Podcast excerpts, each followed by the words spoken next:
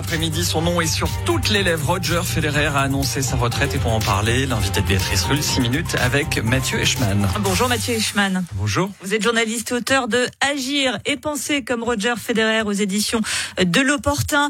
Et il y a donc une semaine, l'arrêt d'Angleterre nous quittait. Aujourd'hui, c'est Roger Federer et c'est un peu comme un deuil finalement pour tous les amoureux du tennis mondial.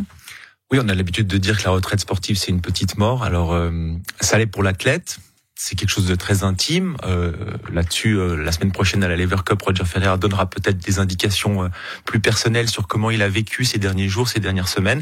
Ça n'a pas dû être facile parce qu'il s'accrochait à l'idée de revenir et il y, il y croyait sincèrement. Euh, je crois qu'il faut pas forcément se faire un film comme quoi tout était à peu près prévu parce que la Lever Cup est son bébé, son invention et qu'on pourrait croire que c'est une fin. Je pense qu'il il voulait jouer balle, il espérait jouer quelques tournois en 2023. Donc oui, c'est pour l'athlète c'est compliqué. Et puis pour nous le public c'est compliqué aussi parce que Roger Federer nous accompagne depuis plus de 20 ans et euh, il a il a un peu structuré nos nos, nos dimanches, euh, nos, nos, soirées d'automne, nos, nos, nuits parfois, ouais, nos matins de, de, janvier, et ainsi de suite. Donc oui, on a tous une partie de Roger Federer en nous. Et Roger Federer, pourtant, c'est pas celui qui a remporté le plus de tournois euh, en ce qui concerne les grands chelems. On a Nadal à 22, Djokovic à 21, Roger Federer beaucoup beaucoup de guillemets seulement 20. Et pourtant, pourtant, c'est un joueur unique. Pourquoi est-ce qu'il est si différent de tous les autres Roger Federer? Alors ça, c'est peut-être la chance de la retraite, c'est qu'elle elle va nous, nous, nous permettre de mettre un petit peu à distance ces chiffres, cette course au record qui était qui était si importante pour euh, pour tout le monde, pour la eux, taille pour nous. ne fait pas tout, c'est ce que je suis en train de dire. ça.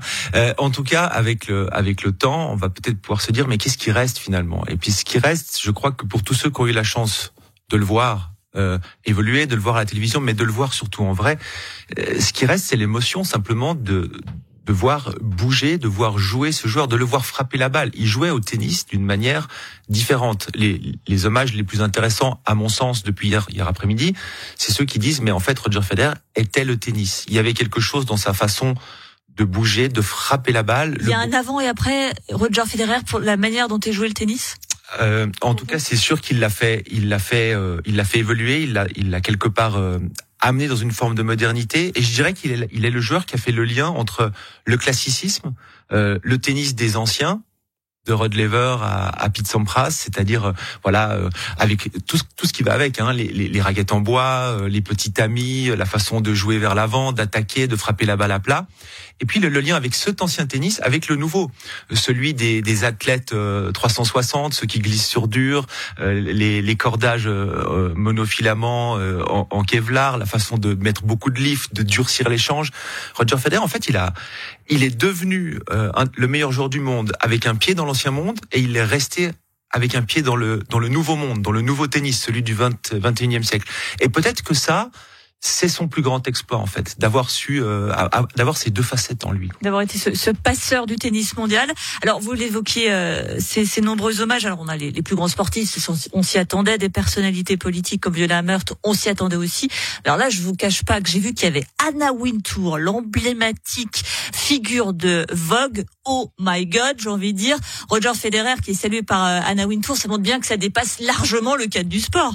C'est clair. Bon, alors Anna Wintour, c'est une est devenue une proche hein, sur ces sur cette quinzaine, ces quinze dernières années, parce que à un moment donné, quand euh, quand Roger Federer est devenu numéro un mondial, puis qu'il est parti un peu à la conquête du marché américain, il s'est beaucoup intéressé à la mode, euh, notamment euh, via sa femme Mirka, et euh, il est il, il est quand, quand c'est comme ça et que vous gagnez l'US Open et que vous êtes une star, on, on, vous avez la chance d'approcher Anna Wintour, et apparemment euh, ça a matché, ça a matché assez vite puisque c'était une habituée de son box. Donc ils ont une relation qui va au-delà de la, la salutation entre entre entre Happy Few. Ils se ils se connaissent et ils s'apprécient. Euh, c'est aussi une alors là on va devenir un, peu plus grave, mais une page qui se tourne pour le tennis suisse. C'est un peu la fin de 25 ans de rêve. On a eu Martin Hingis, on a eu Roger Federer, on a eu Stan Wawrinka, euh, Timia Bachinski dans, dans, une moindre mesure. Bon, on avait des, des résultats vraiment exceptionnels. Maintenant, on revient un peu à la réalité. Oui, mais cette réalité, finalement, elle est, elle sera pas exceptionnelle, elle sera pas fantastique, mais elle est réjouissante. Alors, euh, vous avez raison. Euh, en fait, la Suisse a été incroyablement gâtée. Peut-être c'est l'occasion de se rendre compte, de se retourner, de se dire, mais c'est pas normal ce qui s'est passé.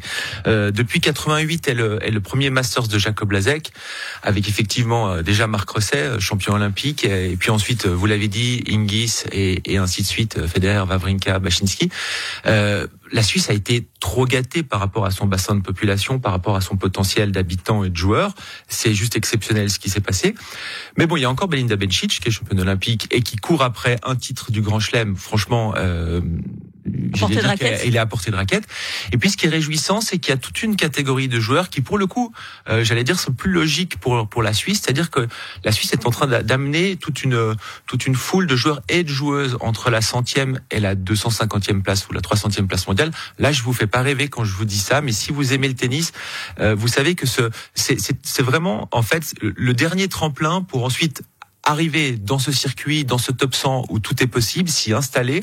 On l'a vu avec Marc-André Husler qui vient d'entrer dans le top 100.